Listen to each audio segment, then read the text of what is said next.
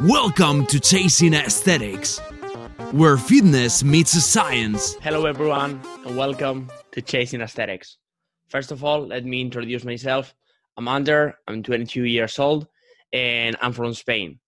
Uh, I recently graduated in exercise science, and I'm on my way to earn my master's degree next year in exercise science, probably. So I have a podcast in Spanish that's called Chasing Aesthetics, as well as this one. So I thought, why not do the same podcast but for the English community? Because uh, some of my audience is uh, English speaking audience, and they told me that they don't understand me, of course, because uh, they don't know that much uh, Spanish.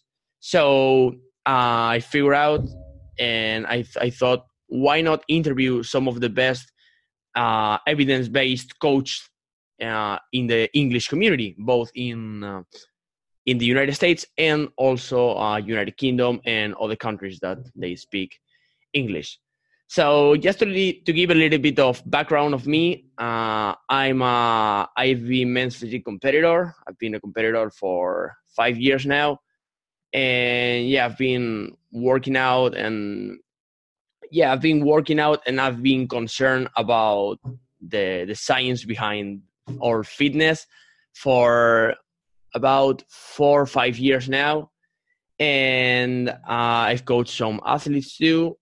And now I'm part of uh, Team Revive Stronger. My coach is Ryan Salomon. Uh, I don't know if you are familiar with that, but Team Revive Stronger is the team uh, where Steve Hall is like the boss. They are Steve Hall, Pascal Floor, Miguel Blacutt, and now Ryan Salomon. And I'm so, so happy to be with these guys. So, uh, this podcast is going to be all about the science uh, applied to both training and nutrition. And we will also have uh, some psychology and things like that. So, uh, you will have um, the best professionals here in the podcast and I will also do some solo podcasts. So you can expect the best here for real.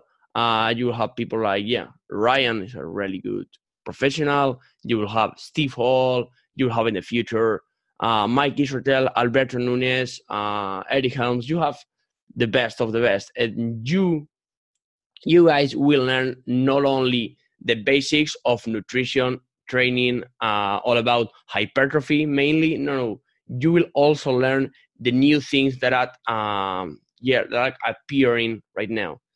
So that's all. Um, if you want to check my other my other channel and my other podcast, uh, I will leave it in the description too, in case you're say, Spanish speaking.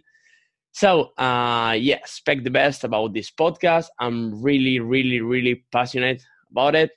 And without further ado, let's get into it. And you'll have the first episode in a few days about volume and hypertrophy.